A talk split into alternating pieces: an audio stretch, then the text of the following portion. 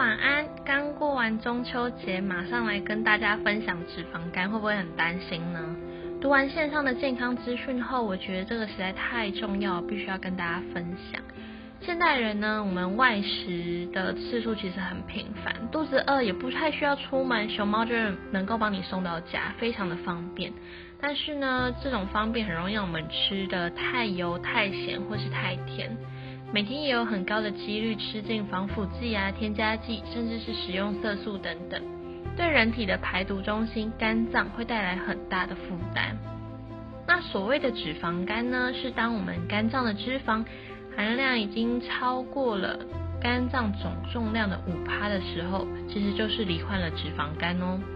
那在脂肪肝八十趴到九十趴的人身上呢，是很难感受到什么不舒服的感觉，而且它是很容易让人家忽视的。但是呢，这个症状很容易导致一些代谢症候群啊，或是糖尿病或者心血管疾病的问题，甚至连癌症的机会都会提高。那脂肪肝它并不是一个两病，它是很多疾病的一个前奏。过程的话会是脂肪性肝炎、肝硬化，那不注意的话就演变成了肝癌。根据我国的肝病防治基金会调查呢，台湾目前每二到三人就有一个人得脂肪肝，男性罹患的比例呢更高达四十九点一趴。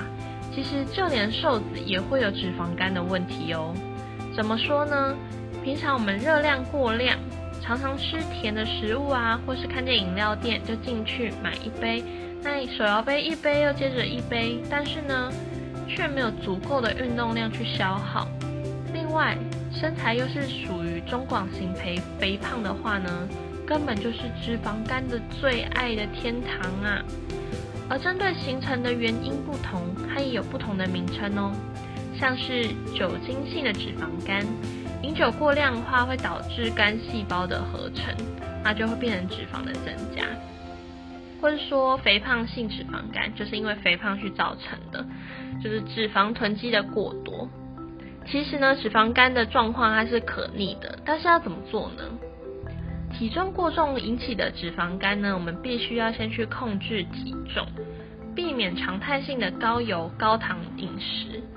减少我们碳水化合物的摄取，像是面类啊、白饭啊、乌龙面，我们可以适时的去减少它的分量，多补充一些蛋白质，摄取蔬果营养。蛋白质是我们肌肉增加的基础，那为了提高这个基础代谢呢，透过蛋白质、维生素来摄取营养，像是说红肉、黄豆、鱼、蔬菜、纳豆。吃饱饭呢，千万别急着就坐下来喽，一定要四处走走散步，或是说健走三十分钟，那也能够防止我们的动脉硬化，提高我们胰岛素的作用，去消除我们的脂肪。临床实验呢，只要体重减少了八趴，就能让肝脏回到健康的状态喽。最后，健康管理是一辈子的事情，有好的体态跟机能，才能往前去实现更多的梦想哟。这集好健康就分享到这边，好朋友们，我们下次见，晚安。